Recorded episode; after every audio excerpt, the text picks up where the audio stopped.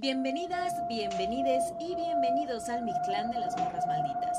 A partir de este momento abrimos la puerta a historias de vivos y muertos.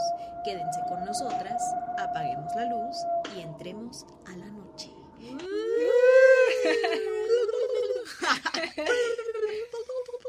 Siento que es como un extraterrestrito. Así hablaría si fueras extraterrestre. Más o menos. Un poco más este, complejo. ¿Tú cómo cómo hablarías? Igual, yo creo Igual, que sí. Sí, Sería de su team. Lenguaje extraterrestre. Sí, exacto. Oigan, esta noche, porque aunque usted nos escucha a las 10 de la mañana, es de noche, esta noche nos acompaña Violeta Torres, quien ¡Eh! es locutora de Radio UNAM y nos entrevistó hace unas semanas, ¿verdad? Qué emoción, las más nosotras. famosas. Las más, las más lucidas. Muy lucidas. ¿Cómo Bienvenida, estás? Violeta. Estoy muy emocionada por estar aquí, por estar en su spot. La verdad es que está súper lindo. También aquí ya vi unas historias que habían contado Sí. previamente. Entonces aquí está de que todo, ¿eh? Aquí La mujer de la. Quijana. Sí, exacto. Esa está increíble. Entonces estoy muy emocionada. Y pues bueno, vamos a darle estas historias de A las terror. historias de terror. Oigan, y también recordarles que tenemos este audio súper fabuloso. Ouch. Mira, ya ven, cualquier sonido se escucha. Y pues recordarles ahí en casita que, que se pongan audífonos para que nos sientan más cerquita. Sí, está chido eso, ¿no? Así como de que te estamos hablando acá en la orejita, al oído. Oigan. ¿Qué pan te gusta? Uy, el pan de muerto así de naranja. Uf. Ay, Ayer me comí un pan de muerto, güey. No puedo creer que todavía hay en las Sí. panaderías. Gracias. Yo desde Gracias. junio ya estoy comiendo pan de muerto. ok, pues ¿te parece si le invitamos a la bandita pan de muerto para este capítulo? Sí, claro que sí. Va mucho pan de muerto, cafecito con piquete. De hecho, ahora traemos cafecito con piquete. ¿eh? Es café de olla, tiene su mezcalito, así que como para entrar en calor, Sí. afinar la garganta. Exacto. Hablar en tono medio. Ah, Ah. este es mi tono medio. Este es Este mi tono es mi medio. tono medio. A ver qué es dice una el muy Tony. local, pero bueno. Es que está- nos metimos, ¿cómo ves, Viole? Que nos metimos a clases, la Maldo y yo, Ajá. de que, ay, De locución, locución. no sé ¡Ay, qué Ajá, belleza! sí. Entonces seguramente tú sabrás muchas cosas, nosotros estamos aprendiendo y estamos así como insoportables, como que este, este es mi tono medio. Gracias, Tony King, por ser nuestro. Yay. Oye, Viole, ¿y qué onda? eh? ¿Tú desde cuándo ves fantasmas? Ah. Gente muerta. ¿Tú desde cuándo ves gente muerta? Pues desde siempre, incluso ah, No venía preparada, pero...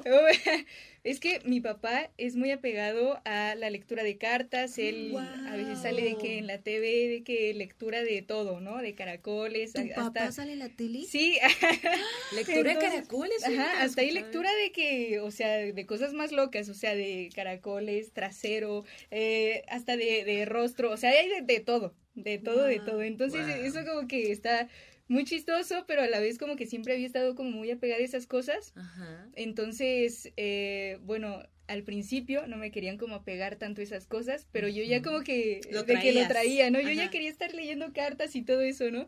Entonces, bueno, pues se fue a vivir a Acapulco porque ahí tienes otro negocio.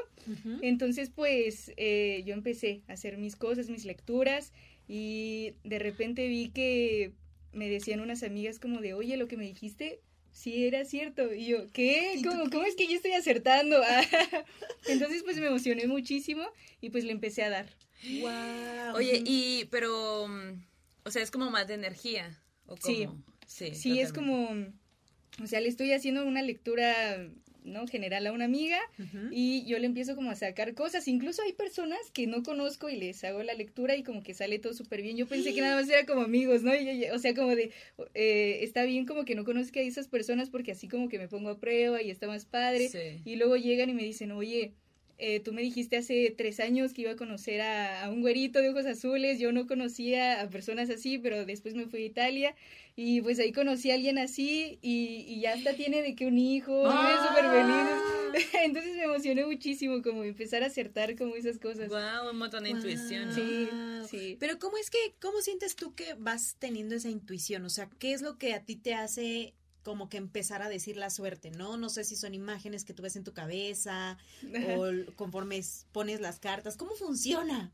Ayuda. Pues, pues es como, yo digo que tiene mucho que ver como tu energía también, o sea, porque si no estás conectada, pues siento que no salen las cosas. Entonces de- debemos de estar las dos personas como súper enfocadas Claro. y, y pues ahí empiezo de que a sacar las cartas, son 11, que es la lectura general. Eh, las primeras cuatro es como lo que tú eres, después tu pasado, lo que estás viviendo, el futuro, ilusiones y deseos, miedos, como que empezamos a desglosar todo, ¿no? Entonces, pues así, así se empieza y, y aunque tienen como 10 significados diferentes cada carta, como que lo siento, ¿sabes? Como que digo, ¿no? Y aparte tienen mucha coherencia las otras cartas que van saliendo, entonces como que se ah. unen esos significados y ya de ahí saco una conclusión. Es como leer una historia. Ajá. Sí, puro simbolismo, ¿no? También. Sí, está muy padre. leyendo la carta. Qué loco. Oye, pero entonces tu papá también me parece súper, súper interesante porque normalmente asociamos la lectura de la carta, de las cartas con morras, ¿no? Como que normalmente son ellas o a mí me había tocado que muchas mujeres son las que lo hacen y pocas veces los hombres, ¿no? Entonces está súper loco que sea un hombre y que además sea tu papá y que esté súper clavado en ese pedo, ¿no? Sí. Y, que te haya enseñado. sí, sí, sí, Bueno, yo al inicio, ya después él como que ya, ¿no? Dio el seguimiento. Entonces, pues sí, ahí está la emoción, ¿no? Todavía de o sea, lectura de Ajá, sí, me encanta todo eso.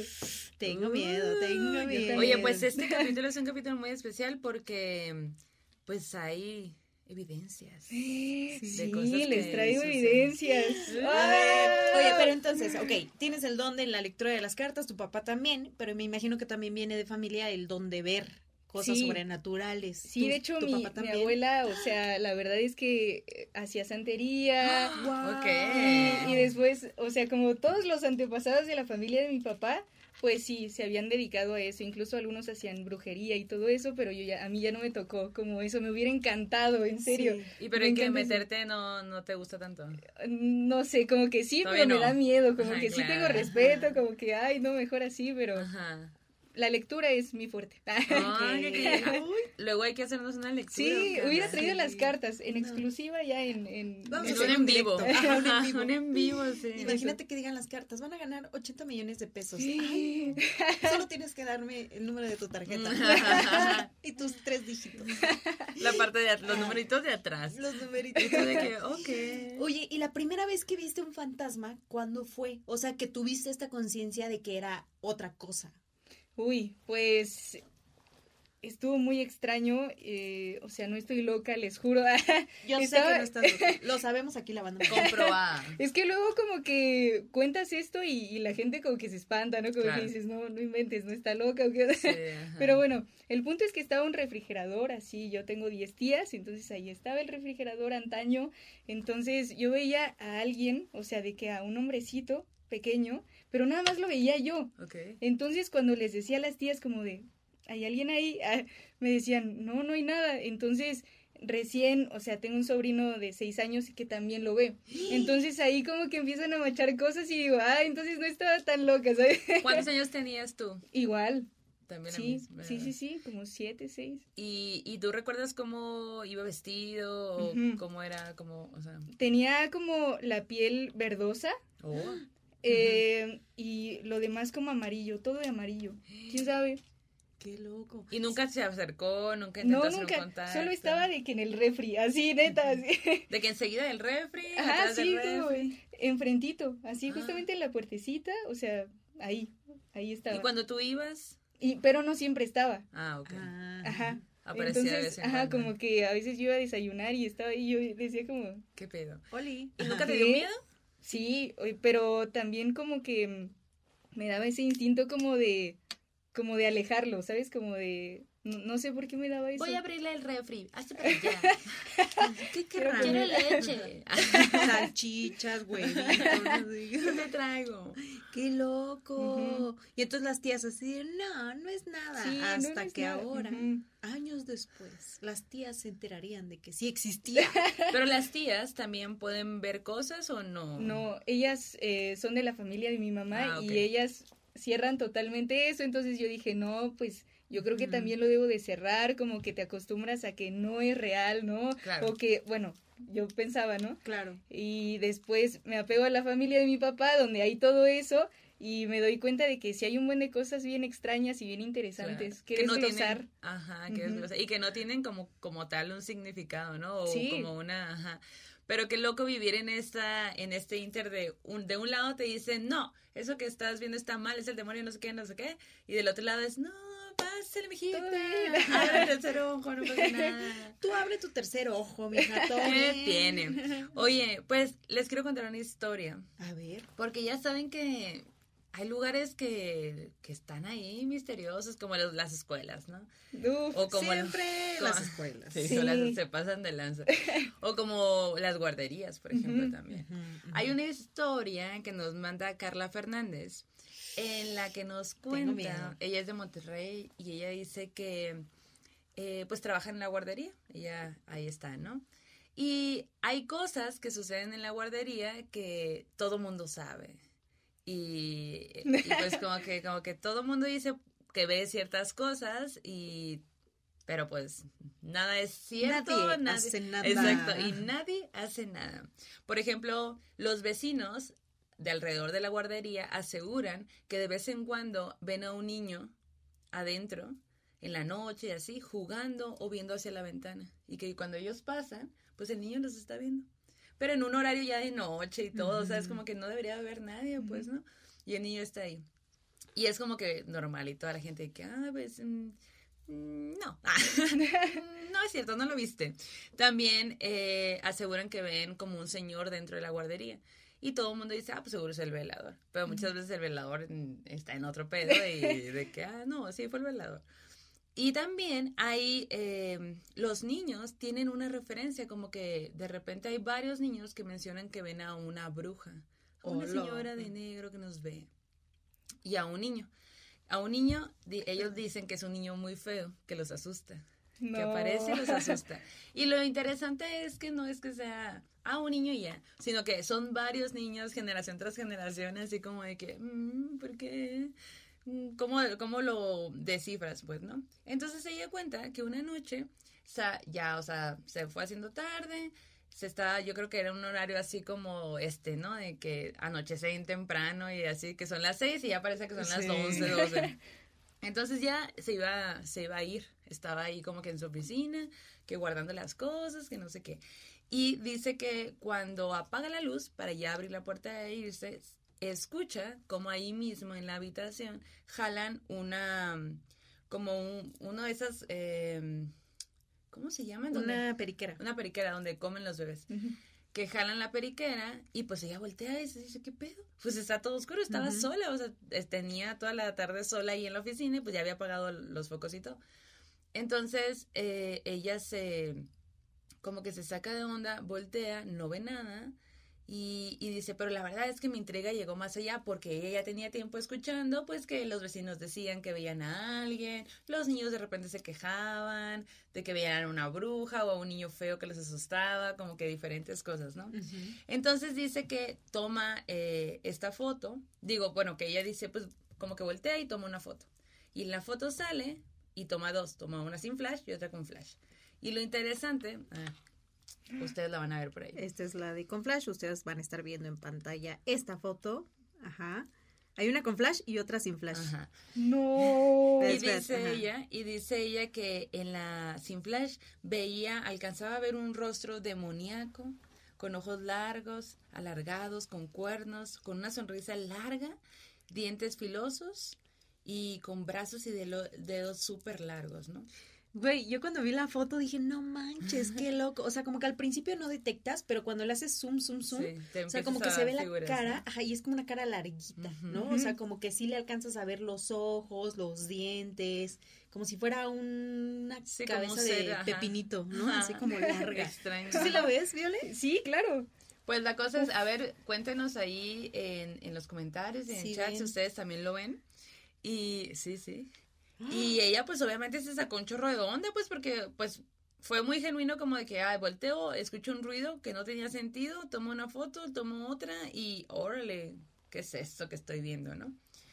Eh, y a partir de ahí como que empieza a investigar un poco más sobre estos seres que ah, pues que habitan aparentemente el lugar de la guardería y los de intendencia comienzan a decir que ven a una persona que tiene una mirada bien pesada y tiene una sonrisa de oreja a oreja que de repente aparece, se les queda viendo y minutos después, segundos después, desaparece. Tengo miedo. Yo no sé si tengo frío o es miedo. ¿Cómo Este es? el chicloso sobrenatural. A esto le llamamos. Ajá.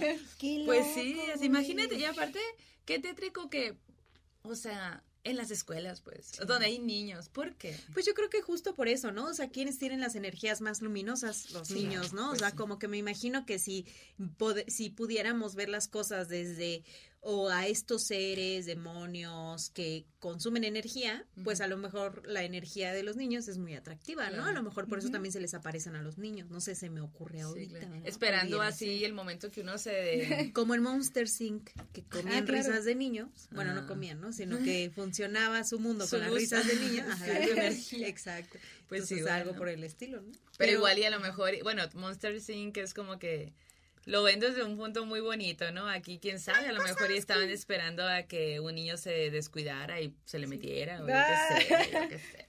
Exacto. Como que puede ser. ¿Cómo ves? Oye, ¿y tú de niña, aparte eh, a este ser del, del refri, había algo más que te atormentaba? Sí, sí, sí. em, mi abuela Ajá, se quedó. Es que esa casa es súper antaña, ajá. ¿no? Decía Ajá. que ahí se iban a esconder personajes, igual como de su época.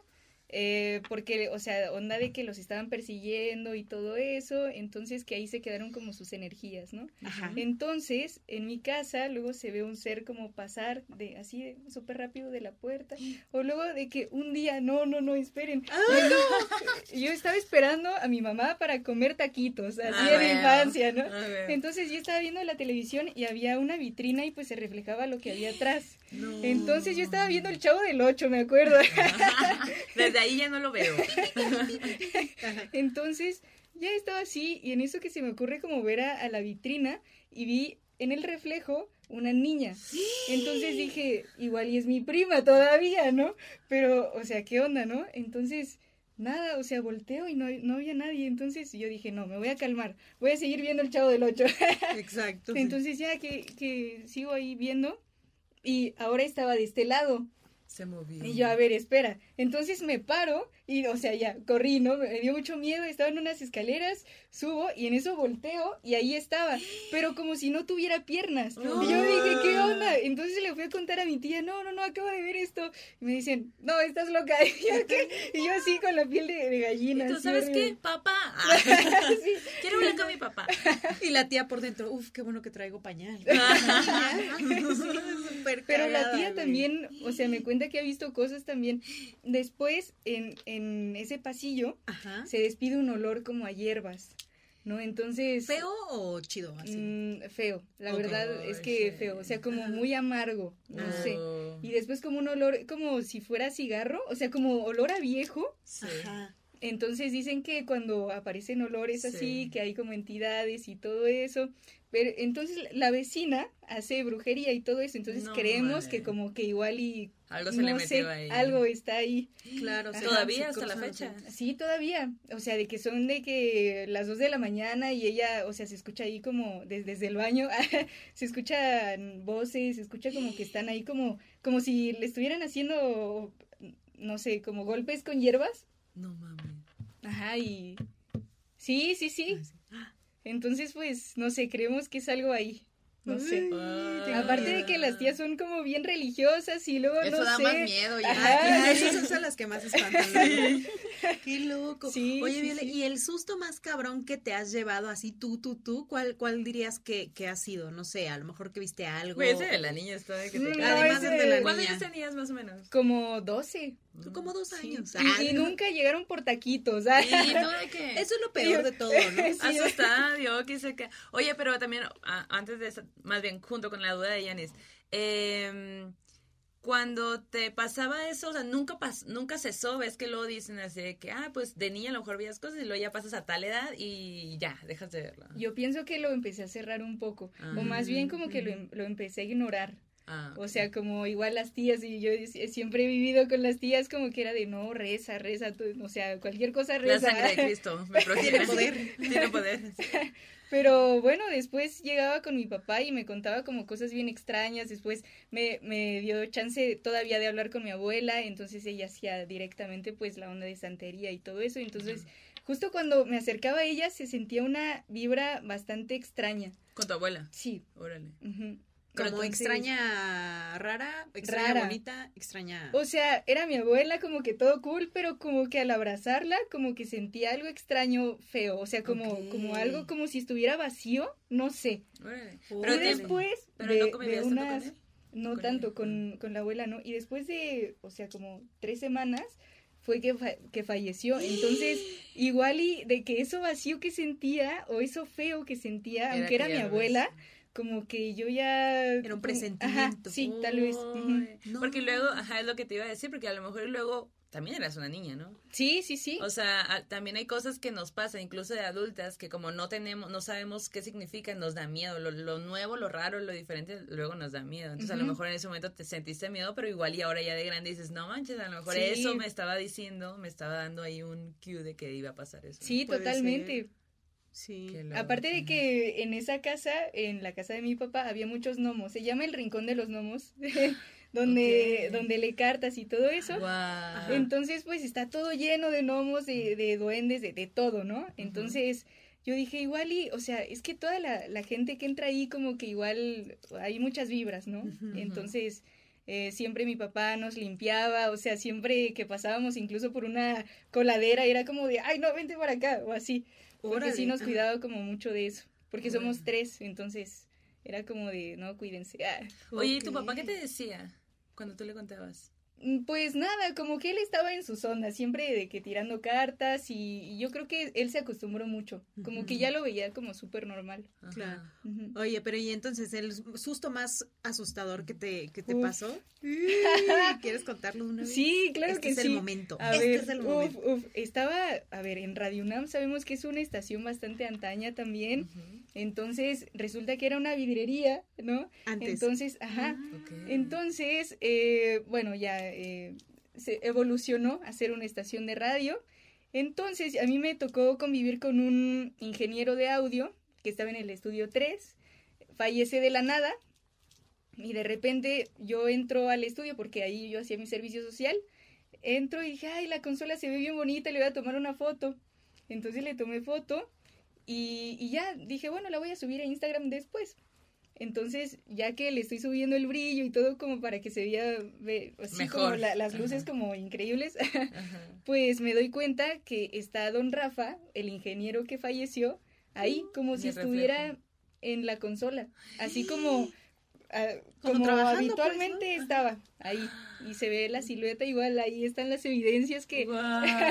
Nos, nos lava, nos la, la- la- la- la- nos trajo la evidencia la Violeta, entonces va a ver la gente la evidencia. Oh, Sí, sí. yo ya vi esa foto porque cuando fuimos a la entrevista nos la enseñaste y sí se ve como el perfil, pues. ¿no? De alguien y no había persona en ese momento, pues. Incluso cuando grabamos, pues era especial de Día de Muertos. Entonces cuando bajamos a la ofrenda, ahí estaba la fotito de Don Sí, Rafa. Y sí se parece totalmente. Sí, Sí, y, perfil. y la gente que trabaja ahí en Radio Nam, ¿qué te dijo? No, sí, que sí está. O sea, de hecho, él era como muy apegado a las mujeres. Entonces pasó algo muy extraño. A, A ver, ver. yo me iba a quedar ahí, en ese puesto. Entonces, ¿En el puesto de él? ajá, Ok. porque era el estudio 3 donde yo también trabajaba y todo. Entonces, eh, no, o sea, él estaba como muy apegado a las mujeres y a los hombres como que no, como que adiós, ¿no? Entonces, por sindicato, pues le tocaba a otra persona, a un hombre. Entonces, cuando se queda en ese estudio, le empiezan a pasar cosas. Y, y yo decía, ah, no, pues igual y sí me quería como dejar ahí. No manches, como que era bien buena onda que- con, con las mujeres, entonces sí, con los hombres era como de un rotundo no, No es como de, ay, mi estudio, ¿sabes? Como un señor así. No, de que le pateaba las cosas, ¿no? Ajá. Le movía Ay, los así. No, eh, eh, o sea, ya ves las eh, como telitas para cubrir las computadoras. Sí. Ajá. Bueno, pues me cuentan que, o sea, literal como si lo hubieras hecho así pf, y se cayera como la tela, pero o sea, Ajá. está la mesa, o sea, no es como de ah, se cayó, sino que pum, ¿sabes? Se movió de la nada. Ajá, sí, y era como de, mmm, ¿qué onda con eso? ¿Qué loco, güey. Oh. Tengo miedo. y yo la pienso que todavía ahí está, o sea, como Pues que claro, se a lo mejor ahí era su lugar. ¿no? Y Sí, ahí... aparte pasó de la nada, o sea, y pienso que como que todavía tal vez no se vuelve tan, no, no sé, es que... A lo mejor está yendo a trabajar pensando que no está... Hermano, Puede ser. ya no va a haber pago, güey. Disfruta la vida, disfruta la muerte. ya no, no va a haber sueldo. Lo Sí. lamento, güey. Sí, hay Pero- varias historias. Ahí en radio también se escucha un, un caballo. ¿Qué? Ujú. Ahí también están los videos de que estaba grabando a, a un eh, continuista. Entonces, eh, pues yo le estaba grabando justamente en el estudio 3, ¿no? Yo estaba ahí y después pues dije, ah, lo voy a subir a Instagram también. Lo grabé así de que una historia. La guardé porque no tenía, no tenía internet. Entonces ya llegué a mi casa, lo escucho bien, estaba con audífonos y se escuchó un caballo. Ahorita lo van a escuchar y todo. Está como bien extraño no. eso, ¿no? Guau. Ujú. ¿O no lo quieres poner de una vez acá lo traes a la Sí, mano? sí, A sí. ver, a lo mejor eh, nuestro dementor lo puede este descifrar en este momento. Sí, Güey, qué miedo. es de miedo. ¿Y alguien más también has- ha escuchado eso? Sí, sí, de hecho los productores es como de, ah, es Don Rafa, pero ya como súper normal. Ay, Don Sí. Rafa viene en caballo a trabajar. siempre iba en caballo a trabajar. Güey, pero es que también entiendes, ¿no? Como que esta onda de que estaba tan clavado en la chamba, ¿no? Sí. De que a lo mejor la chamba jugaba un papel medular en su vida y que de pronto fallece de un momento a otro de manera intempestiva, pues seguramente ni siquiera se dio cuenta de que ya no estaba, ¿no? Claro. Sí, Ay, qué triste. mira, aquí está. A ver. Eh, hay un video como más, o sea, que, que lo atraso como un poquito para que puedan como, eh, Escuchar. ajá, escuchar Ajá. cool, pero bueno, aquí A ver. es directo. A ver, incluso ve el video, mira. Ay, espérame. ¿Escuchas eso? A ver, otra vez. ¡Ah! ¿Escuchan, bandita? Sepa la bola se convirtió en el lenguaje. Desde Sepa la bola se convirtió en el lenguaje. Desde Se escucha. Sí. No, ¿qué es eso? Y pues las cabinas, ustedes saben que están súper cerradas Claro. y más de radio, o sea, como nada. What? Diosita. ¿Qué significa ayúdame. eso? Google va a tener suerte. ¿Qué habrá sido esa zona además en el pasado, no? O sea, como Sí, que. Antes de la- De la vidriería, La o sea, Ajá. ¿qué onda con eso? Sí, no, está Ajá, muy güey. intenso. Ajá. O sea que Radio Nam. Radio Está- Nam está maldito. Todas las estaciones de radio, sí. todos los periódicos, igual cuando yo trabajaba en periódico decían, no, es que hay una niña, es que hay no sé qué. Siempre hay una niña. siempre. Es que también dicen que es la onda de las frecuencias, ¿no? Justamente como es Ah. una radio, pues Sí las frecuencias y todo, justamente como que igual y se apegan un poquito más o son más perceptibles. Imagínate que un día hagas un enlace, güey, y que sea con alguien que ya...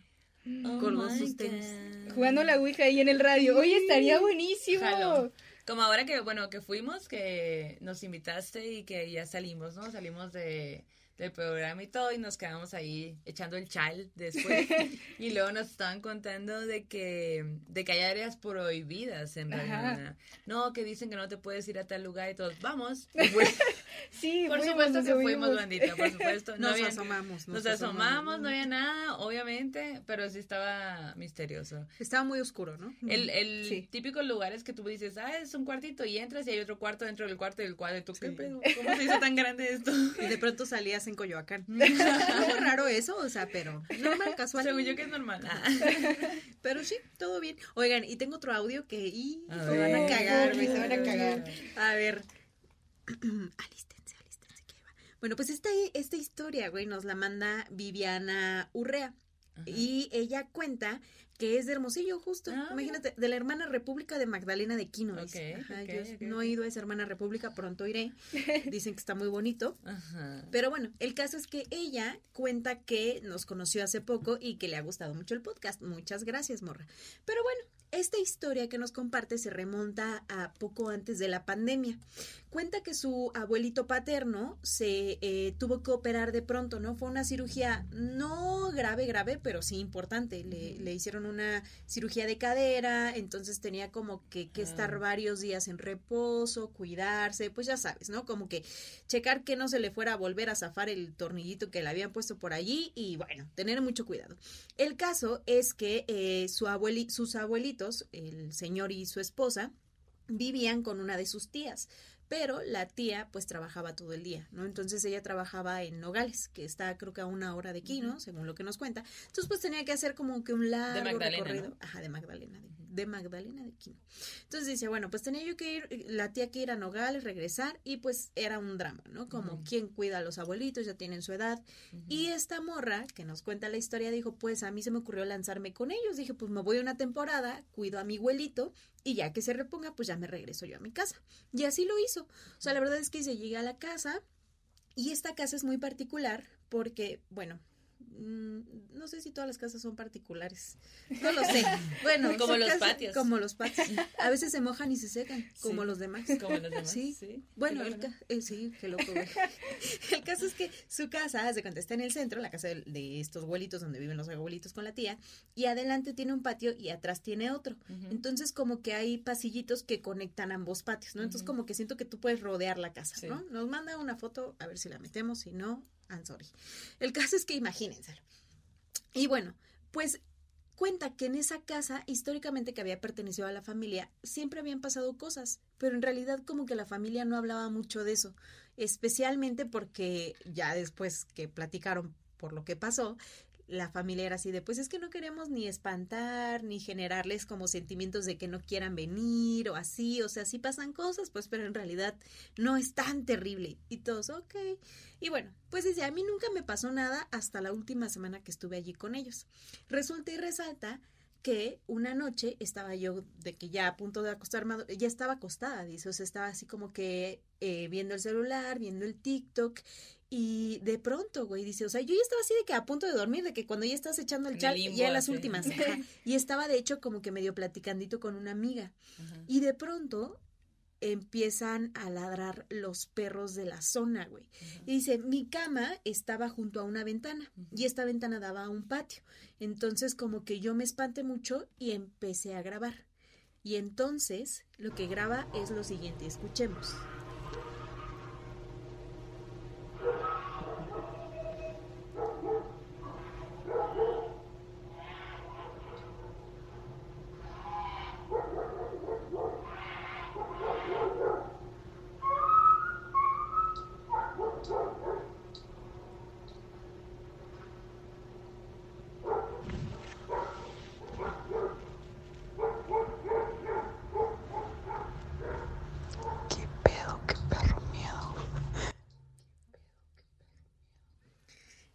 Güey.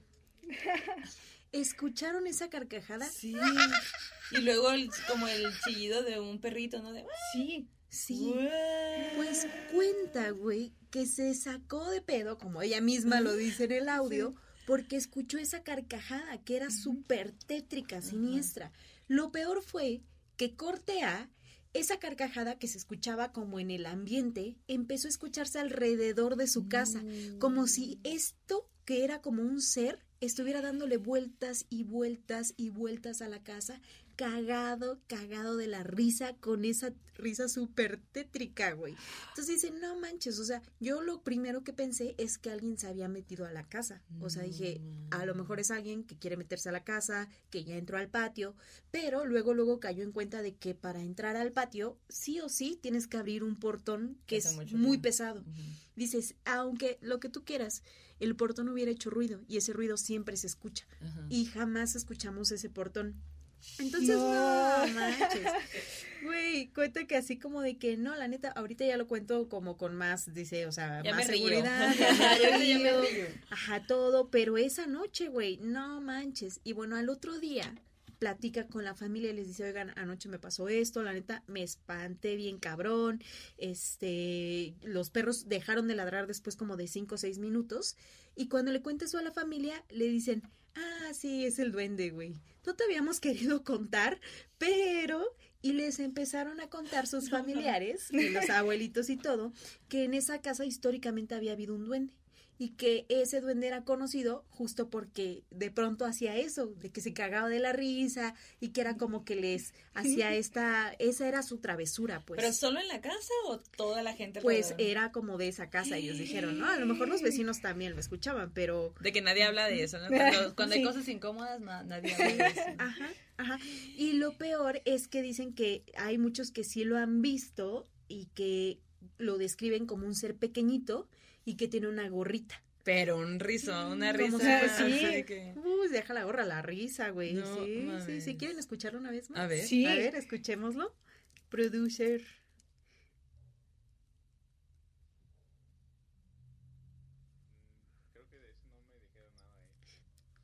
Volver a escuchar ese, el, el audio. A ver. Es que sí está tétrico, la verdad. Bueno, sí, sí. está tétrico. Y el caso es que pues toda la familia lo ha escuchado, lo ha visto, ¿no? Pero pues sí, así Qué fue como se enteró. A ver.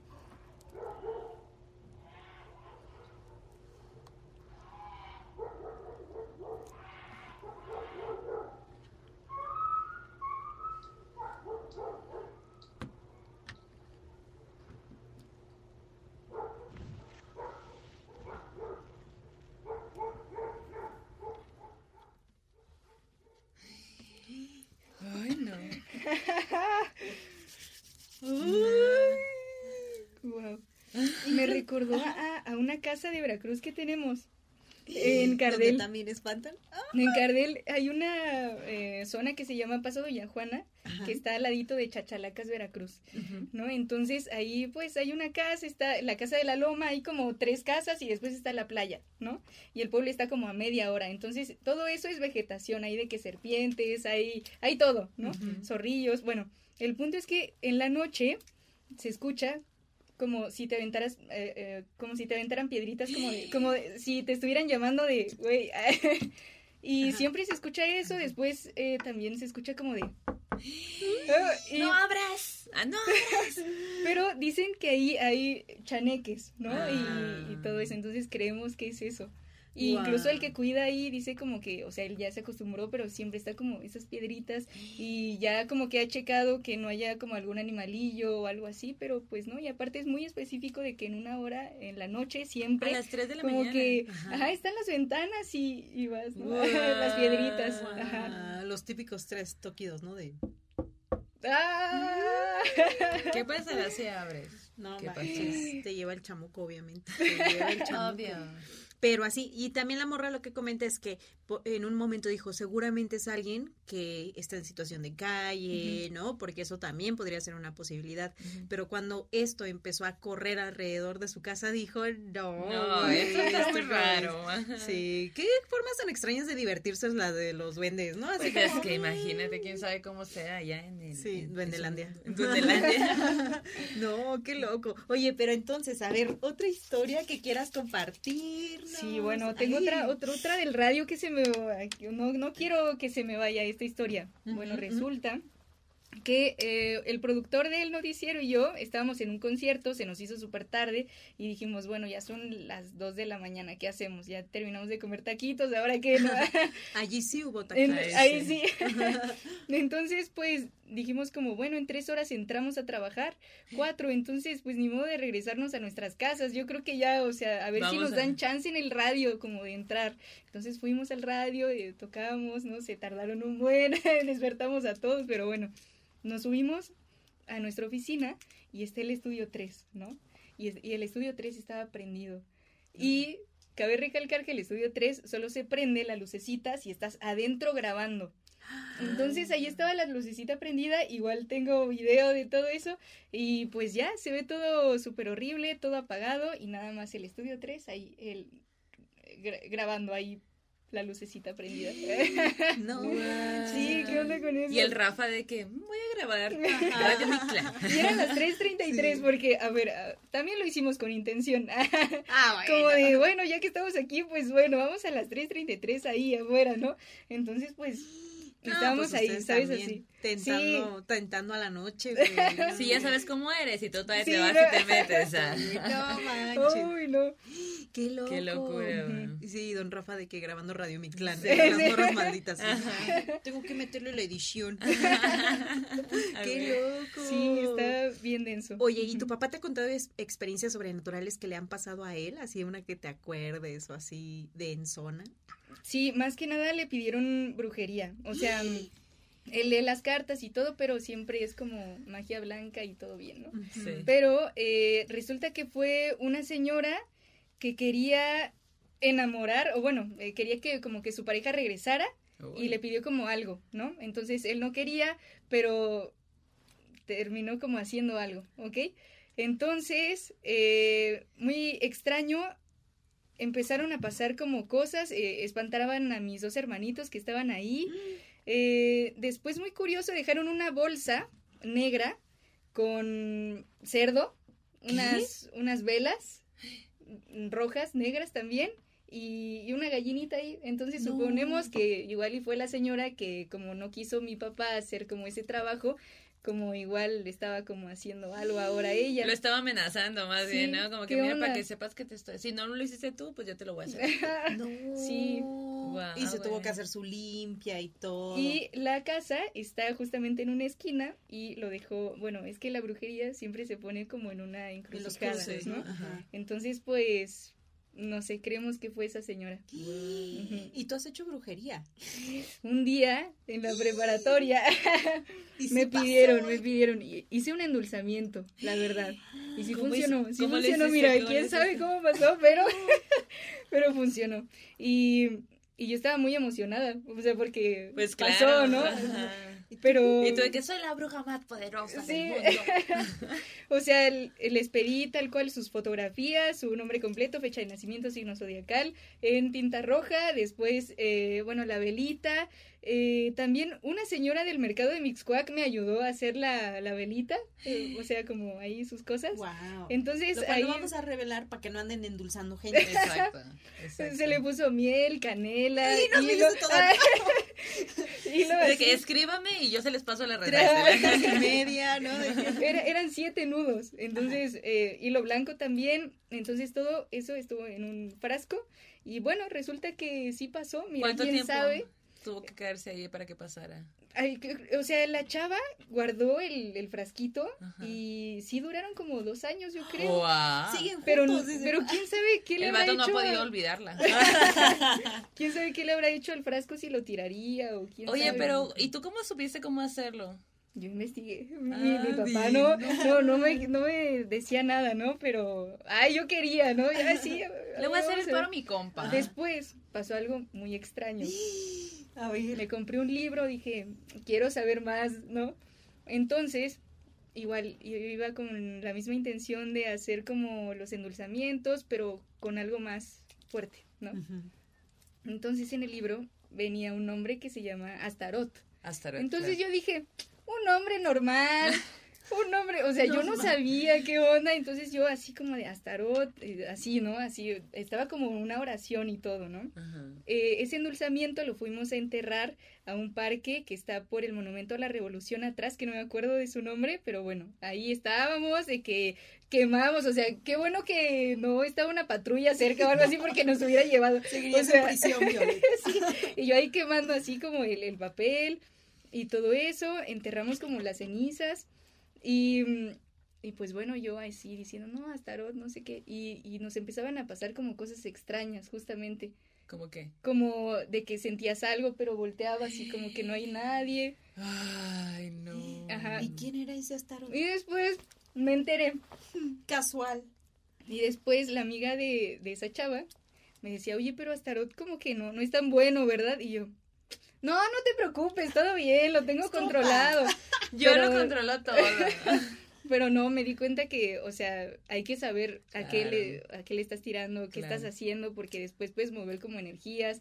Eh, después se, se percibía mucho un olor a cigarro, digo, yo fumo, pero no a ese nivel, o sea, como raro, ¿sabes? Y, y pues ya, no sé, pienso como que ahí abrimos algo y... y ¿Que después fue- cerraron o...? No. Y como, No. o sea, hasta la fecha lo sigo sintiendo. que- Mm, no, ¿eh? Como que se fue. ahí, Disminuyendo. ujú. Pero, a- o sea, es que yo, yo no sabía justamente cómo cerrar las cosas. O sea, yo era una, ex- una experta así. no, pues que- más bien estabas experimentando, pues ya así se empieza, ¿no? O sea, Sí. experimentando. Como tu amiga. Como la de Arana, que sí me recuerdo, me recordó mucho esa historia de una amiga de Hermosillo también, que también justo en la prepa, eh, ella ni siquiera estaba en mi prepa, pero por cosas de la vida nos topamos y a mí me intrigaba mucho porque era una morra así de que bien rockerota, así, de que todo muy de negro, vestía, le, le interesaba mucho la Wicca, en- para- entonces, y estábamos en la prepa, en Hermosillo, güey, en Hermosillo todos son no todos, pero sí hay un- una gran cantidad de gente que es muy religiosa, muy así, muy así. Entonces, era raro ver ese tipo de personajes y para mí era como que me encantaba la gente distinta. Yo de que, ah, hay que ser amigas. Y, y justo después me contó que ella en ese inter empezó a, a meterse en ese trip, pues, ¿no? De hecho, hay historias así donde ella jugaba a la Ouija y su mamá entraba al cuarto y, "Ah", y mejor se iba para dejarla ahí, ¿no? Y en algún momento eh, una amiga suya le dijo que querías también como que le hiciera el paro con algún trabajo. Y, y ella, ah, claro, yo te ayudo y que no sé qué. Y hicieron ahí pues un ritual también en un poco en la experimentación, porque al final hay que experimentar y la vas a ir cagando como en todo, pues, ¿no?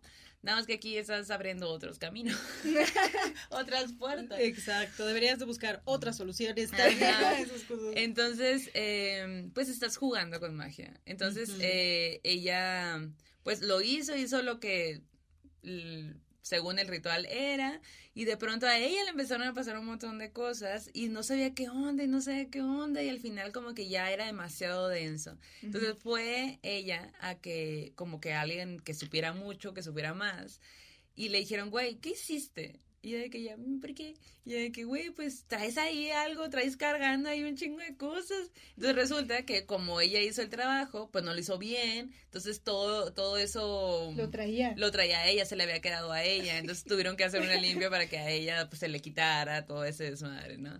Entonces sí, como que cuando me lo contó, me- o sea, como que ahorita pues me río en su momento de haber sido, o sea, súper horrible. Y es como que un güey, qué pedo. Y a partir de ahí también empieza, empezó ella a tener como más respeto, a, in- a investigar más, a no meterse en cosas que, que no, y así, pues, ¿no? No han Sí. sentido, a mí me pasa mucho de que, bueno, hay un espejo ahí de cuerpo completo y siento algo, o sea, está mi computadora y está el espejo atrás, entonces siempre estoy como de, Mm. porque siento algo, después estoy trabajando de que en la noche y después como que, ay, ¿sabes? Como que, ¿qué onda? ¿Qué pasa?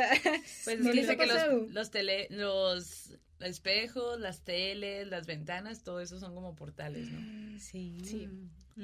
Cuando como que sientes que te están viendo, ¿no? Ujú. Como presencias así, sí. Qué pues, miedo. Eso dicen. Sí, yo una vez tuve una super pesadilla que ya le he contado muchas veces, pero una super pesadilla de que me dormí y justo era año nuevo y en la esquina, no sé, estaba como que reacomodando, ¿no? Y el espejo quedó en la esquina del cuarto y mi cama estaba como que estaba, acá está el espejo en la esquina y mi cama había quedado así, igual, como en una diagonal, pues. ¿no?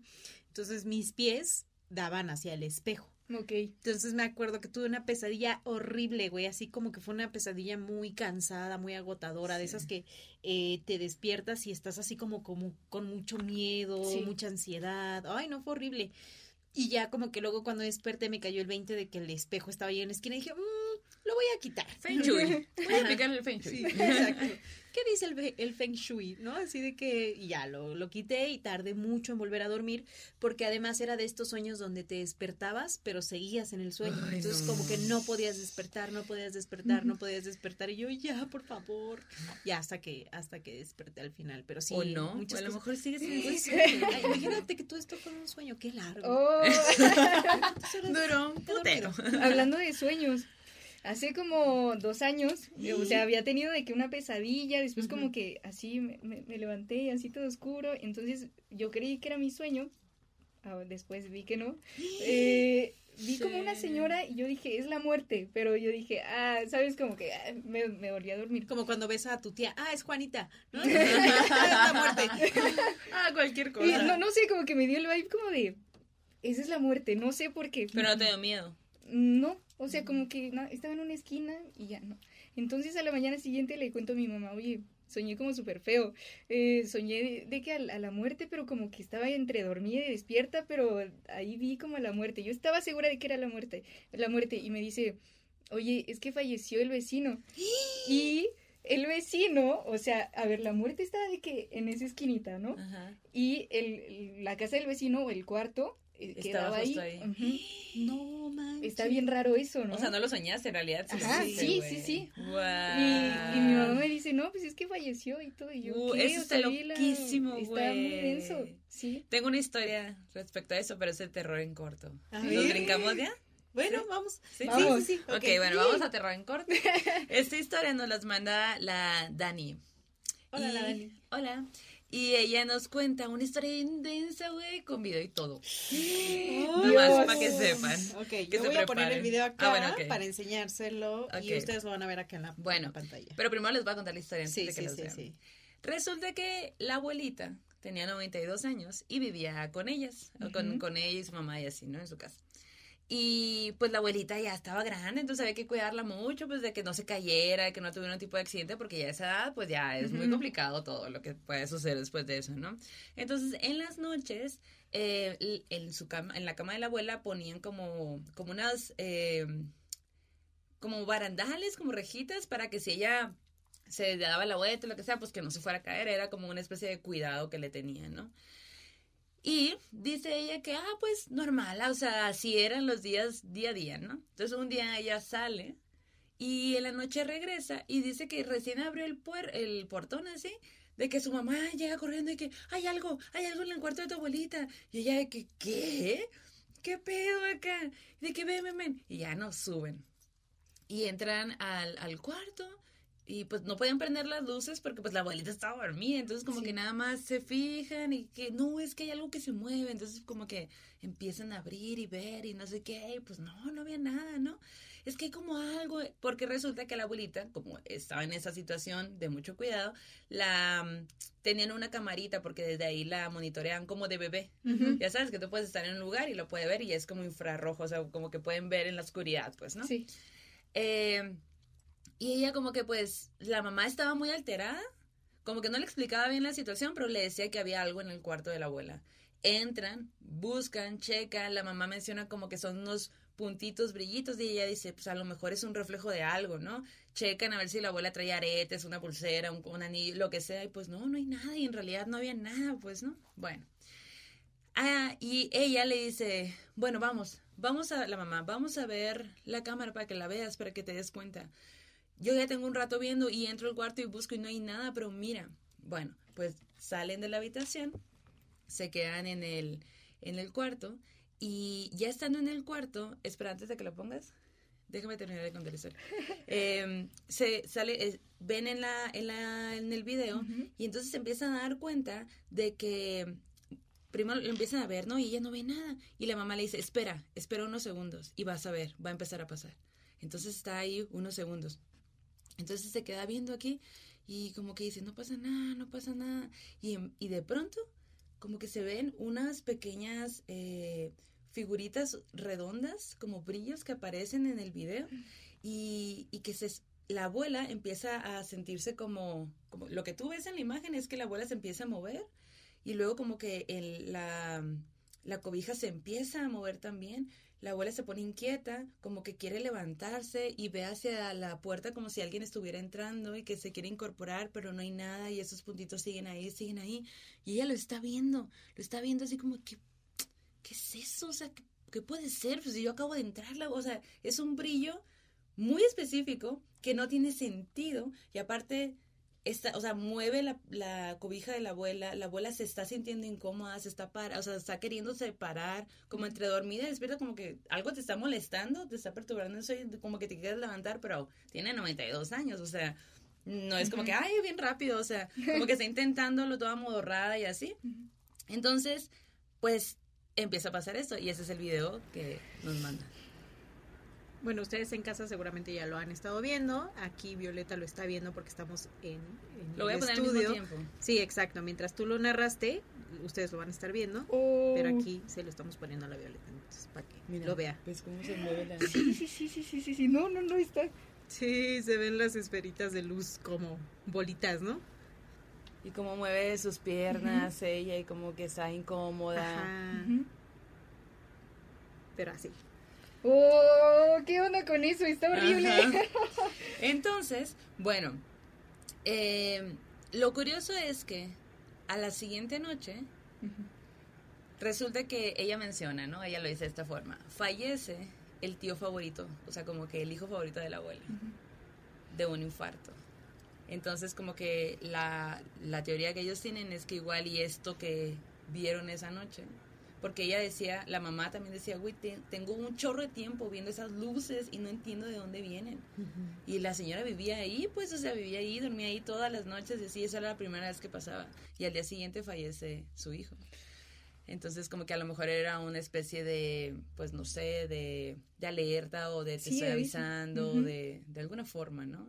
¿Cómo ven? Me miedo. recordó a una historia. A ver.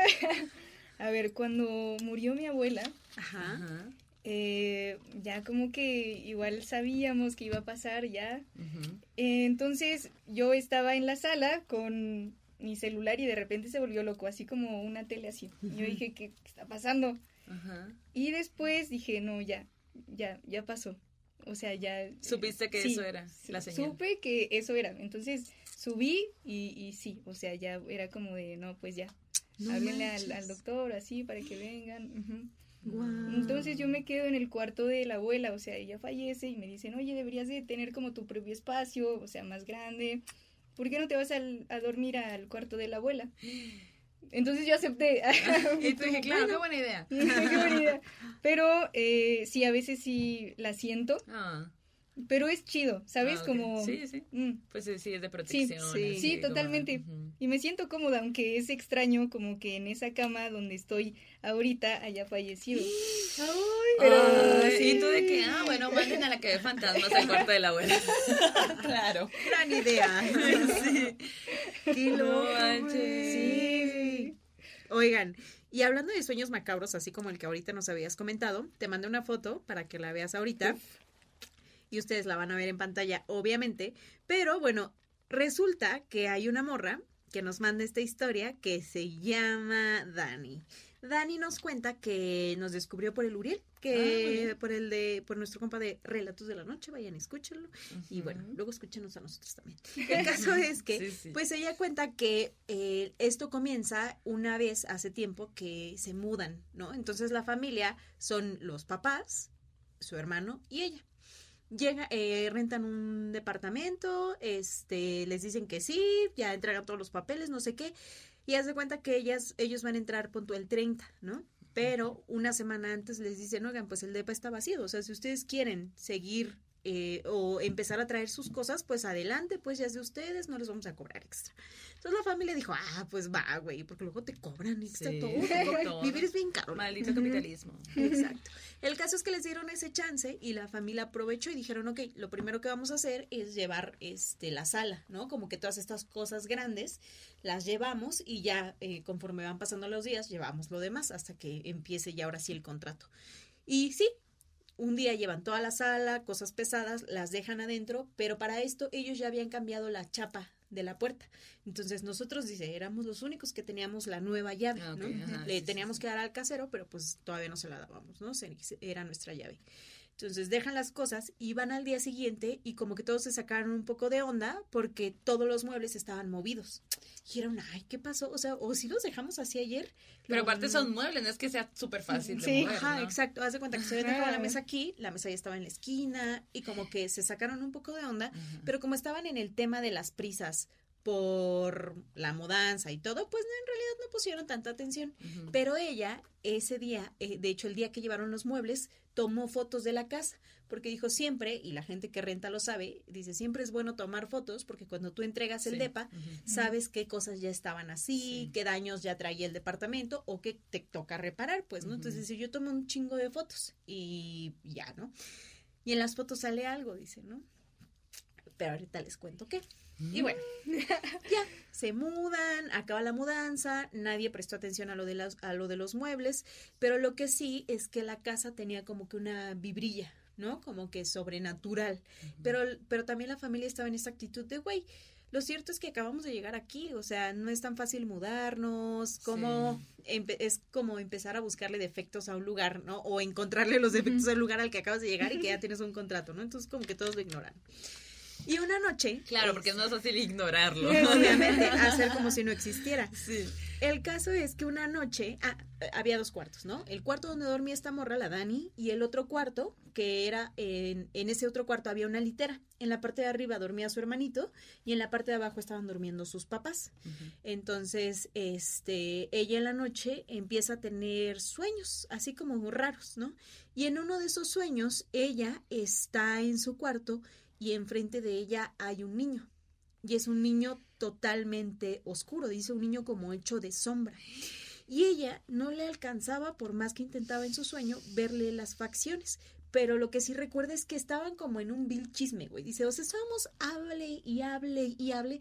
Dice, yo me acuerdo, como que lo que yo recuerdo de este sueño es que yo le estaba preguntando muchas cosas y que él me las estaba contestando. De ahí no me acuerdo qué le estaba preguntando, qué me estaba contestando, no me acuerdo de la información, pero me acuerdo de que yo le preguntaba cosas.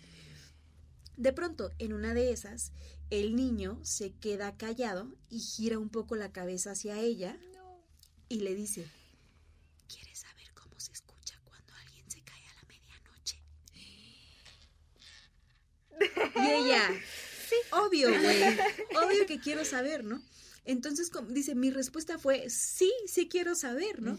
Y en eso, que se escucha un golpe en la habitación de al lado, güey.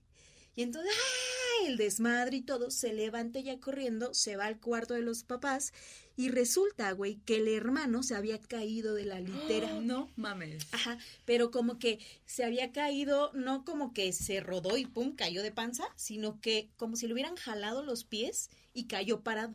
Entonces el golpe que se escuchó fue que había caído parado en el piso. Pues. Obviamente el hermano cagadísimo. ¿Qué pedo? Yo estaba soñando con ponis. Sí, güey, el hermano así de cuál fue el mal que yo he hecho, güey. No. no le pasó nada, obviamente, o sea, pero ella sí se sacó mucho de onda y ahora sí es momento de que vean la foto. Pues resulta que la foto que ella había tomado de la casa en la puerta se ve que hay alguien parado y es alguien de sombra. Se me Entonces dice, güey, obviamente eso que yo había tomado en las fotos y que yo no le había querido decir a nadie que salía, es lo con lo que yo estaba platicando. Pero eso no es todo, güey, porque el hermano también ha no tiene pies. No tiene. No había notado eso. No, no, no, no, está horrible. Sí. No, no, no, no, no. Te odio. Alguien no va a dormir hoy. Sí, Alguien es... Tengo perritos y una gata. Ah, bueno, eso ya, ya se Protegida, protegida, protegida. protegida. Pero el caso es que su hermano también ha soñado con ese niño. Y también se sueña, no recuerda nunca la conversación, pero se sueña platicando con él y preguntándole cosas. Entonces dice, güey, a mí en esta casa me han escondido collares, me han escondido cosas, o sea, como que siempre están pasando cositas y yo asumo que es este niño. Y luego ya como que le contesté el correo cuando hice el guion, le dije, güey, qué pinche denso. Y me pone actualización. Y yo, no. Ya en la actualización es que me dijo que su hermano también lo ha soñado, pero, y esta historia, si ustedes tienen niñas chiquites, este, tápenle los oídos, porque cuenta que llegó. Ah, yo escuchándote aquí. estoy chiquita. El caso es que resulta que hace tiempo, hace añitos, eh, su hermano dejó de creer en los Reyes Magos, ¿no? Y entonces como que la familia todavía le decía, güey, no, o sea, todavía existen, te lo prometo, que no sé qué. Ajá, y él, no, no existen, son los papás. Y los papás, ay, ¿cómo van a ser los papás, mm. mijo? O sea, todavía te faltan como dos años que te traigan. Creen ellos, ándale. Y entonces... Creen hasta que sea el último momento. Exacto. Y entonces un día de Reyes, el niño les dejó un vaso de agua allá abajo junto al pinito, a los Reyes Magos. Ah, Dijo, ah, pues para que seguramente vienen con sed, de que andan del tingo al tango, no sé qué. Y ya. Entonces en la mañanita, onda 5 de la mañana, 6 de la mañana, el niño se despierta y dice, ay, los Reyes Magos, no sé qué. Y para eso la morra, la Dani, se había ido al cuarto de sus papás y estaban ahí como que medio que durmiendito, platicandito, esperando que el momento de abrir los regalos, ¿no? Y este, los papás se despiertan así, ay, mijito, sí, seguro ya habrán llegado, te están por traer, todo está oscuro, pues, ¿no? Y entonces todos reunidos en el cuarto escuchan como el vaso que él había dejado en el piso junto al arbolito empieza a hacer.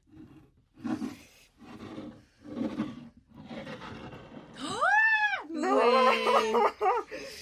Y el niño súper feliz de mamá, papá, hermana, sí existen los No. reyes. Y todos. Todos cagados, güey, cagados. Entonces cuenta que pues su hermano obviamente siguió creyendo en los Reyes Magos. Dos años más. Pero ellos así de que se quedaron, de que, oh, caray, sí tenían sed. Pero así que escuchó eso, ¿cómo ven? Y pues eso es lo que nos cuenta. No mames, ¿tú cómo ves? Es que ahorita que volteo allá a ver la Ouija, tal vez de que estaba intentando de que- Comunicarse. sí, ¿no? Los reyes. Ah. Porque aparte también se puede con un vaso, ¿no? De hecho, dicen que la, eh, lo que nos contaba Aida, ¿no? De que mm, en, en la historia esta de, de mi casa, que mi Ajá. hermano, que ya había contado antes, bueno, el caso es que en mi casa habita al- algo. Y, y- y yo siempre lo he sentido, pero soy como muy perceptiva, pero nunca he podido ver. Entonces, ¿Escucharon eso? Sí, es el ente más famoso de la Ciudad de México. de la Ciudad de México. Entonces, mi hermano eh, vino a visitarme y yo ya, de regreso a Hermosillo, platicábamos y yo le decía, es que yo siento algo bien denso en tal lugar. Y lo me decía, sí, es una mujer de tal y tal y tal características. Ustedes yo ya sé que ya han escuchado esta historia muchas veces. El caso es que me describe a este ser que él vio cuando vino a visitarme. Mi hermano es un ingeniero, que obviamente cuando un ingeniero te dice lo que decía Badía, si un ingeniero te lo está diciendo, le tienes que creer porque, güey, son súper cuadrados, no te van a decir ese Exacto. tipo de cosas de la nada, ¿no? Entonces mi hermano, eh, me, pues yo le decía, pero es que yo lo quiero ver, o sea, quiero, quiero que no me dé miedo, pues, ¿no? Sí. Y me decía, déjale un vaso con agua y abre la puerta de arriba y vas a ver qué va a pasar. Y, pero como me dejaba esa puerta abierta de vas a ver qué va a pasar, y yo, "Mm, ¿qué va a pasar? O sea, el agua se va a volver negra, no sé, me daba miedo eso, ¿no? Y, Y ahora no lo hizo. dice. Nunca lo nu- nunca hice, o sea, sí abrí la puerta, pero nunca dejé el vaso porque me daba miedo que cambiara de color y, de- y, y darme cuenta de que a la madre, ¿no? Ya después me dijeron que el vaso era porque fuera, iba a ser más fácil que se fuera, pues, porque tiene como que, no sé, ¿cómo fue lo que dijo? Que purifica, ¿no? El agua, que es justo eso, ¿no? Que a lo mejor un lo... transmisor, así como para que se fuera más, no, algo así, nos, nos dio todo ahí una explicación que tenía todo el sentido del mundo. ¿Y ya pusiste saben. el vaso? No, pues yo ya no siento nada, o sea, más bien siento que ya se fue. Y la mujer así de, a ver, ¿a qué hora mi agua? Me quiero ir sin sed. Incluso dicen que si tú intencionas el agua, o sea, puedes hacer sentir bien a una persona, puedes hacerla sentir fatal. No mames. ¿Neta? Ujú. Se puede con la cerveza. Yo creo que nos haría muy bien. Sí, pues. Necesito intencionar unas chelas. Oye, pero no sabía eso. Lo voy a intentar conmigo misma. A ver qué pasa. Y ya el otro día diarrea. No, pues intencionate para que para estar bien. Creo ¿no? que lo intencioné mal, ¿no? Así como, no me salió. Oigan, y en el arte terror Ajá. les quiero hablar de un artista, un pintor austriaco llamado Gabriel von Max. Este vato es de 1840. Ujú. Entonces, ahí otra época, ¿no? Casual. Nació en Praga y eh, fue hijo de un escultor, Joseph Max, y de Anne Schumann. Y bueno, el vato entre 1855 y 1858 estudió en la Universidad de Artes de Praga. Entonces se metió al mundo de la pintura, del arte, de todo, ¿no? Desde bien morrillo. Pero lo interesante de este personaje es que él estaba bien, bien intere- o sea, interesado en la parapsicología, en el sonambulismo, en el hipnotismo, en el espiritismo, en el darwinismo, en la filosofía asiática. O sea, el vato denso, así, ¿no? y eh, una de las obras que fue más famosas de él, eh, que tuvo más éxito en la crítica, fue una que se llama El mártir, mártir en la cruz que es esta obra. Y este, se, a partir de ahí, él cambia mucho su forma de pintar eh, respecto a la academia, porque empieza a, a usar una paleta de color que es más apagada, que, o sea, como que los tonos claros los hace a un lado y dice, yo ahora voy a pintar oscuro. Y bueno, en, mil, en 1869 él abre su propio estudio y empieza a dar clases en Múnich. Entonces, para entonces, su obra, todo lo que, lo que pintaba y todo lo que a lo que estaba relacionada eran, eh, eran un interés en los estudios antropológicos. O sea, como que él, hablando de que evidencias y demás, pues a él le interesaba eso, ¿no?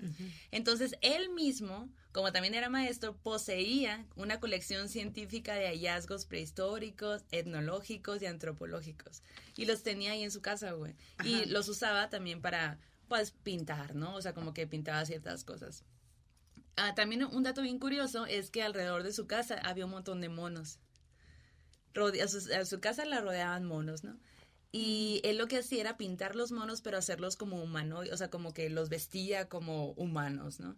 Y hacía como una referencia en qué tanto hemos evolucionado, pues, como humanidad, ¿no? Ok. Y él usaba mucho, fue una de las primeras personas que empezó a usar la técnica de tomar fotos y luego ya después hacer el retrato. Ok. Porque todo lo normal era ver y retratar al mismo tiempo. Sí.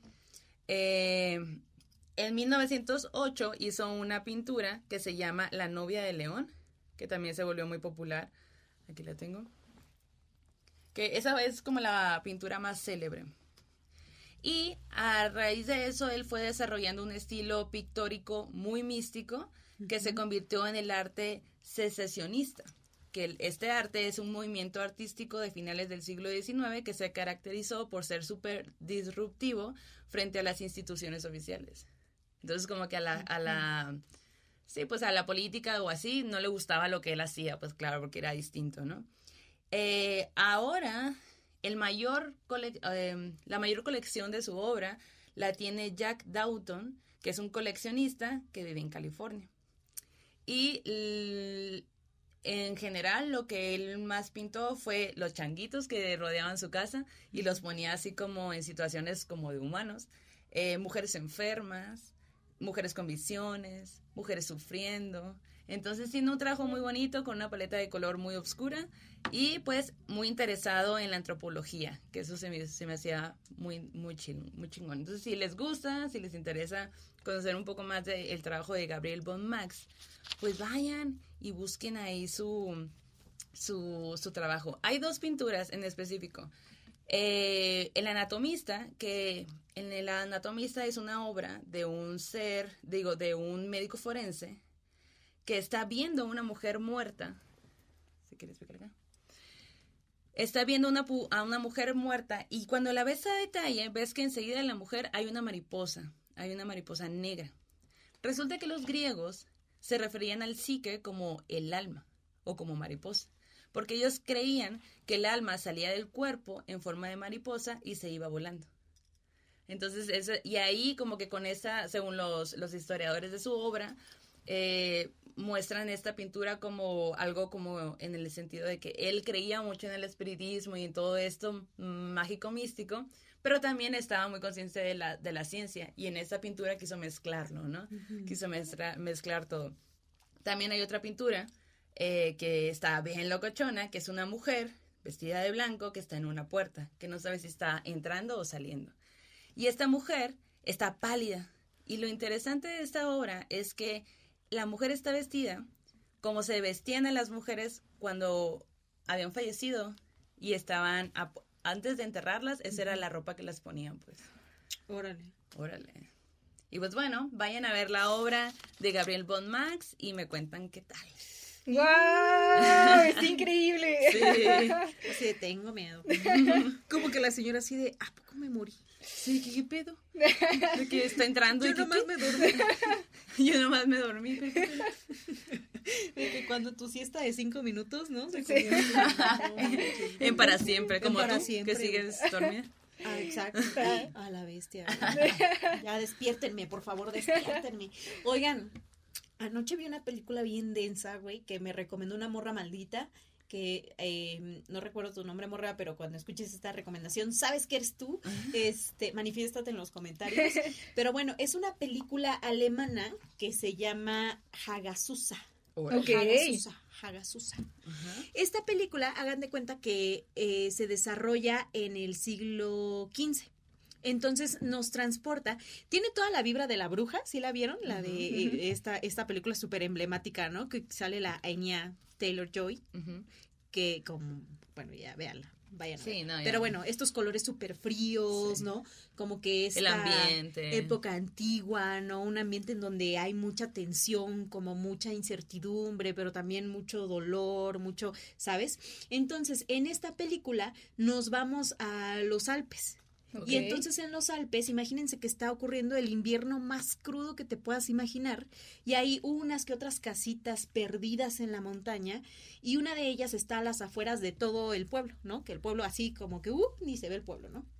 Pero en la montaña hay una casita en, do- en donde viven una madre y una hija. Ok. ¿Qué te dice eso, no? Que hay una ausencia de el padre, que son dos mujeres que están solas, que son dos mujeres que no la tienen fácil, más con un invierno tan crudo como los que aquí hay, ¿no? Porque tú ves las imágenes así, helando, helando, güey, así de que horrible, güey, de que ya todo seco acá tu cachetito, ¿no? no. Y entonces, en, eh, en la primera escena, ves cómo gente del pueblo va hasta la casa y les empiezan a decir, brujas, brujas, brujas, les vamos a hacer no sé qué. Y entonces ellas se encierran y empiezan como a molestarlas, ¿no? Entonces ya te das cuenta de que el pueblo las excluye y que las Por ser morras brujas. solas. Ah. O sea, Ajá, ¿qué? montón ¿Por qué de tienen la contexto, ¿no? culpa ellas? Sí. Corte A, la madre enferma. Y entonces la madre enferma como de una peste, güey, ¿no? Entonces la hija la cuida, pero ve cómo su madre se va distorsionando, distorsionando y hasta Mm. parece, güey, como si hubiera una fuerza demoníaca dentro de ella, ¿no? Corte A, han pasado muchos años, la mamá muere, ¿no? Y es la hija la que ahora es como que criticada y juzgada por el pueblo, ¿no? Entonces ves Por bruja. porque la llaman bruja, ¿no? Y se Ajá. burlan de ella y tiene un bebé, güey. Ay, Entonces, shit. esta película poco a poco nos va sumiendo en situaciones cada vez más oscuras, más densas. Esta morra ha vivido sola toda su vida, güey. Ha sido excluida de los del pueblo que la califican de bruja, pero también en esa soledad ella ha tenido que sobrevivir a cosas súper terribles. ¿Y Sí. qué pasa con la mente? ¿Qué pasa con lo que hay en tu interior? ¿Qué pasa con eso que está allí que a lo mejor ella solamente ve, ¿no? Entonces, poco a poco la película se va súper distorsionando, tiene escenas súper crudas, súper tétricas, güey. Entonces es una recomendación que la neta vale mucho la pena ver. Y lo loco, el director es Lucas Feigelfeld. Entonces estaba leyendo que Lucas Feigelfeld, Feigelfeld es eh, que fue como una de sus, eh, hace cuenta que estaba estudiando algo y dijo, ah, bueno, pues vamos a hacer esta película como parte de ese proceso de lo que estoy estudiando y pum, güey, que lanza ese proyecto y que de hecho creo que tuvo apoyo económico para poder realizarla y todo, ajá, de que haz de cuenta, casi de que su maestría, ¿no? De Pero, que su tesis de maestría. Onda es relativamente nueva. Es del 2017 la Ah, película. Ok. Sí, ajá, o sea, y el vato es de Austria, ¿no? Entonces como que el vato, de hecho, estaba viendo que en Movie tiene así como que su info y sus referencias y, y hay una peli que se llama México, que es de él, que es del Uy, 2010. Órale. Ajá, pero entonces el vato ha hecho varias cosas, muchas que tienen que ver con cosas que pasan en la mente, Guau. ¿no? Ajá, entonces pues vean Hagasusa. ¿Está en el Está internet loca. o en alguna plataforma? Yo creo que, o sea, yo les diría, malamente pueden ir y buscarla en el Google y seguramente va a haber alguna página que la tenga, ¿no? Pero también seguro pueden rentarla por ahí. ¿no? O sea, usted Si está en sus encuentra. posibilidades. Anda. Sí. Yo vi que Vale estaba en un. Netflix, pero no está en el Netflix este, De las cosas. Latinoamérica, Ah, de nuestras cosas. De nuestras cosas. Sí, en el Netflix de nuestras cosas no están, pero sí está densa, güey, y está dolorosa, y está Ah. brutal, y está violenta, y está, Ay, no. hay sangre, hay demonios también, no sé, ahí hay como un chorro de todo. Vayan y véanla, está muy buena, Hagasusa, y nos dicen qué tal. Guau. Ah, yo Yo le quiero pongo verla. cinco brujitas. Sí, pero es una historia también que va lenta, o sea, como que no es así como pasando, pasando, pasando cosas. Sí, porque también lo lento te va metiendo. En el un- silencio ajá, es donde sí. pasa todo, ¿no? En el Exacto. silencio del invierno, en el silencio de eh, la exclusión, ¿no? En el silencio de... De ¿no? nuestra mente, Sí, incluso. Sí, y de hecho la protagonista, güey, la que, la que es la niña que luego ves qué ocurre cuando es adulta, tiene una expresión súper loca, güey, o sea, como que la morra te jala su mundo súper tétricamente. Y también es de abuso, es una historia de abuso, ¿no? De Mm. cómo la gente abusa de otra gente, ¿no? Como Mm. que lo que decíamos ahorita, esta exclusión, ¿no? Este calificarte de tú eres esto, tú no eres eh, Uh. de, de Dios, que no sé qué, ¿no? Ujú. O sea, como que eso lo vamos a ver reflejado en esta historia. Ay, no. Sí. Bueno, Oh, pues ya se tienen escucha algo que buena. hacer. Sí. Véanla. Véanla, vayan a verla, nos cuentan, yo le pongo cinco brujitas. Oye, Violeta, pues muchas gracias por venir, por acompañarnos, por venir a contarnos tus historias. Ay, muchas gracias a ustedes, moras malditas, en serio, y qué cool que se quedaron aquí escuchándonos. Sí. Se vienen cosas bien padres, eh, mucha abundancia para ustedes, eh, sus Ah. proyectos igual allá, o sea, les mando pura buena vibra, abundancia a sus Eh. proyectos. Sí, ¿y dónde podemos escucharte? Claro que sí, en Radio UNAM, a través de Resistencia Modulada, que es a las 9 pm los jueves. El programa se llama Divergentes, donde todos hacemos ruido porque todos tenemos cosas interesantes que contar y que plantear. Entonces, este es un espacio donde eres libre de plantear tus proyectos. Así que dale con Ah, todo, escúchame. sí. También Vamos a ya poner el link de nuestro. Sí, programa. claro que sí, Ah, ya, sí. ya está en las plataformas y también ya se vienen series, porque también hago música para series y películas. Entonces, ya se viene cualquier parecido, eh, que es una serie de a cargo de Paramount. También se viene mm, Triada, que es a través de Netflix, que está súper densa porque son tres personalidades. Oh. Ahí está, está denso, está denso. Madre de alquiler, que bueno, ahí se está cocinando y pues ya, esas son las buenas nuevas. lados, qué padre. Eso. Oye. ¿y la gente cómo te puede encontrar en redes? Estoy como Violeta Torres, Violeta con doble T. Violeta, Perfecto. Y recuerden, eh, pues seguirnos como Morras Malditas en todos lados. Si tienes una historia que nos quieras contar, envíala al correo morrasmalditas.gmail.com. Si tienes un sueño macabro o un terror en corto, estaría increíble que nos los contaras desde tu propia vivencia, tu propia voz, con un audio de no más de cinco minutos. Esto es súper importante para hacer más fluido todo acá. Eh, y pues al correo, por favor, el correo, todas las historias que nos quieran contar. Y bueno, pues muchas gracias por venir, muchas gracias por pasar de aquí esta una noche más, una noche más de terror. Ojalá les haya gustado este programa de mucha Evidencia. evidencia. vean qué 100% denso. real, no fake. Ajá, Real, no, no La inventes. evidencia ya está. Yo todavía tengo la imagen del niño sin pies, o sea, en serio. Ay, no, qué te de qué ¿Quieres escuchar cómo se oye cuando alguien se cae? No. Pues mira, ya nos vamos a ir a dormir, así que vamos a cerrar el círculo para que no Uf, escuchen sí. voces. No. Cerramos el círculo, vayan con su dios, diosa, ser de preferencia, porque este aquelarre ha terminado. Hasta la próxima. Adiós. Bye bye. Hey, ¿qué onda bandita? Gracias por escuchar este capítulo de Morras Malditas. No olviden seguirnos en nuestras redes sociales como arroba morras malditas. Yo estoy como arroba la Yanis Mérida con J. Y yo como Maldo Maldita. Hasta la próxima. ¿Quieres regalar más que flores este Día de las Madres? The Home Depot te da una idea. Pasa más tiempo con mamá plantando flores coloridas, con macetas y tierra de primera calidad para realzar su jardín. Así sentirá que es su día todos los días. Llévate tierra para macetas Bigoro por solo $8.97 y crece plantas fuertes y saludables dentro y fuera de casa. Recoge en tienda y sigue cultivando más momentos con mamá en The Home Depot. Haces más, logras más.